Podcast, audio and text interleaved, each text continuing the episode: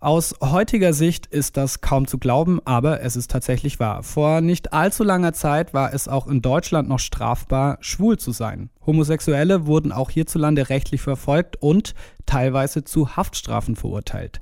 Heute vor genau 25 Jahren war damit aber Schluss, denn am 11. Juni 1994 wurde der Paragraph 175, der sogenannte Schwulenparagraph, abgeschafft und Homosexualität somit legalisiert. Über das damalige Leben als Homosexueller, den öffentlichen Umgang und die gesamtgesellschaftliche Entwicklung gegenüber Homosexualität spreche ich mit Helmut Metzner. Er ist Vorstandsmitglied beim Lesben- und Schwulenverband. Guten Tag, Herr Metzner. Ja, guten Tag. Heute jährt sich die Abschaffung des Paragraphen 175 zum 25. Mal. Wie hat sich denn die rechtliche Gleichstellung der homosexuellen Männern in der Bundesrepublik bis zu seiner Entkriminalisierung 1994 entwickelt? Nun gut, also die Abschaffung ähm, im Jahr 1994 war das Ende einer langen Entwicklung, die in Westdeutschland 1969 mit der ersten Strafrechtsreform begonnen hat, äh, über die Abschaffung des entsprechenden Paragraphen in der DDR, das dort war es der Paragraph 151 Strafgesetzbuch der DDR, bis eben zum Jahr 1994 ähm, ergeben hat.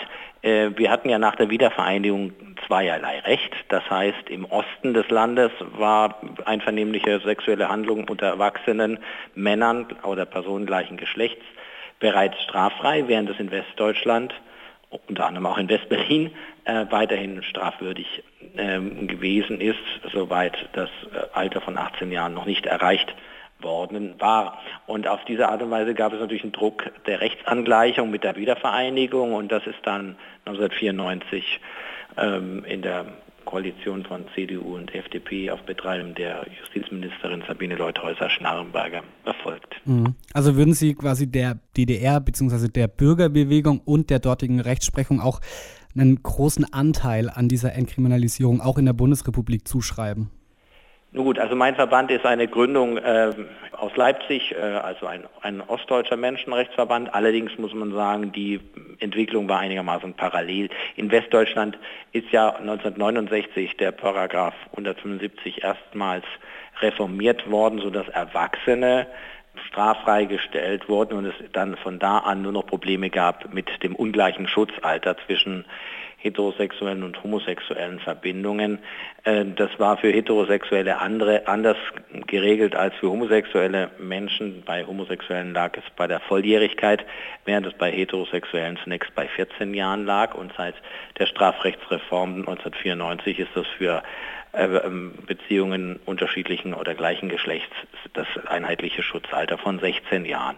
Aber wir haben Entwicklungen einerseits in der DDR, die DDR hatte ja einen gewaltigen äh, Druck, äh, weil ähm, die Lebensverhältnisse dort schwierig waren, versuchte die äh, Regierung im Bereich des Zwischenmenschlichen etwas großzügiger zu sein. Und im Westdeutschland war die Strafverfolgung seit der ersten Reform 1969 heftig in der Diskussion, aber unabhängig von der juristischen Verfolgung einvernehmlicher sexueller Handlungen unter Erwachsenen ist natürlich die gesellschaftliche Diskriminierung fortgesetzt worden und hat sich ja mhm. sukzessive über die Einführung des Lebenspartnerschaftsgesetzes 2001 bis hin zur Öffnung äh, der Ehe vor etwas mehr als einem Jahr ähm, positiv entwickelt, sodass wir heute von einer juristischen Gleichstellung und auch überwiegend Akzeptanz äh, für homosexuelle Partnerschaften ausgehen können, aber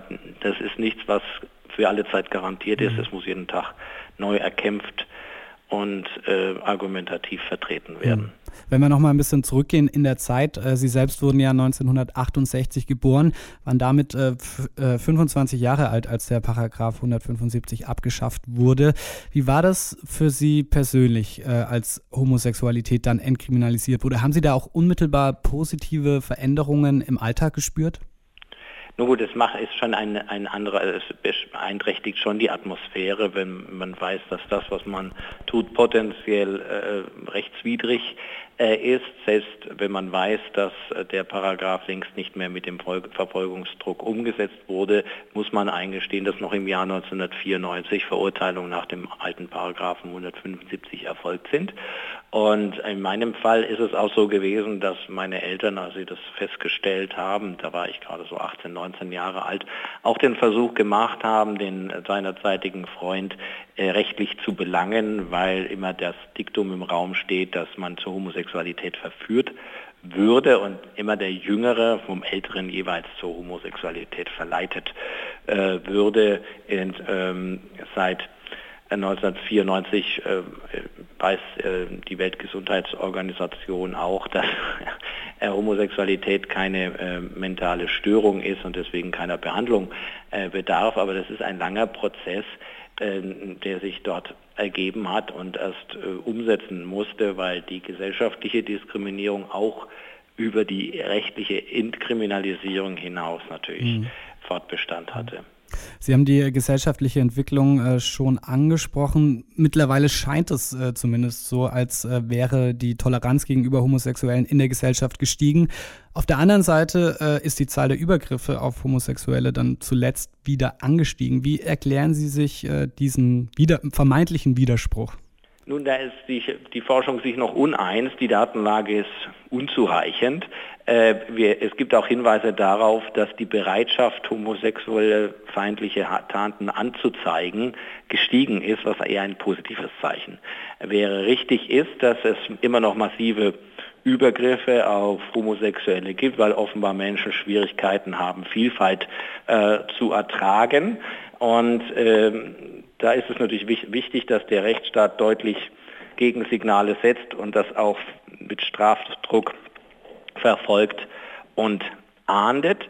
Ähm, wir erleben unterschiedliche Entwicklungen. Einerseits zunehmende Akzeptanz, das zeigen alle Meinungsumfragen, und gleichzeitig aber auch immer wieder Übergriffe, die zum Teil noch mit erheblicher Gewalt einhergehen, sodass wir weiter daran arbeiten müssen, dass die Akzeptanz von derzeit vielleicht 80 Prozent weiter ansteigt, damit Menschen unterschiedlicher sexueller Orientierung, geschlechtlicher Identität, und da meine ich insbesondere auch transsexuelle Menschen hier in Deutschland unbehelligt ihr Leben mhm. führen können, weil das der Paragraph äh, Artikel 2 des Grundgesetzes ja auch äh, deutlich unterschreibt oder unterstreicht, dass jeder sich nach seiner Möglichkeit persönlich entfalten mhm. können soll.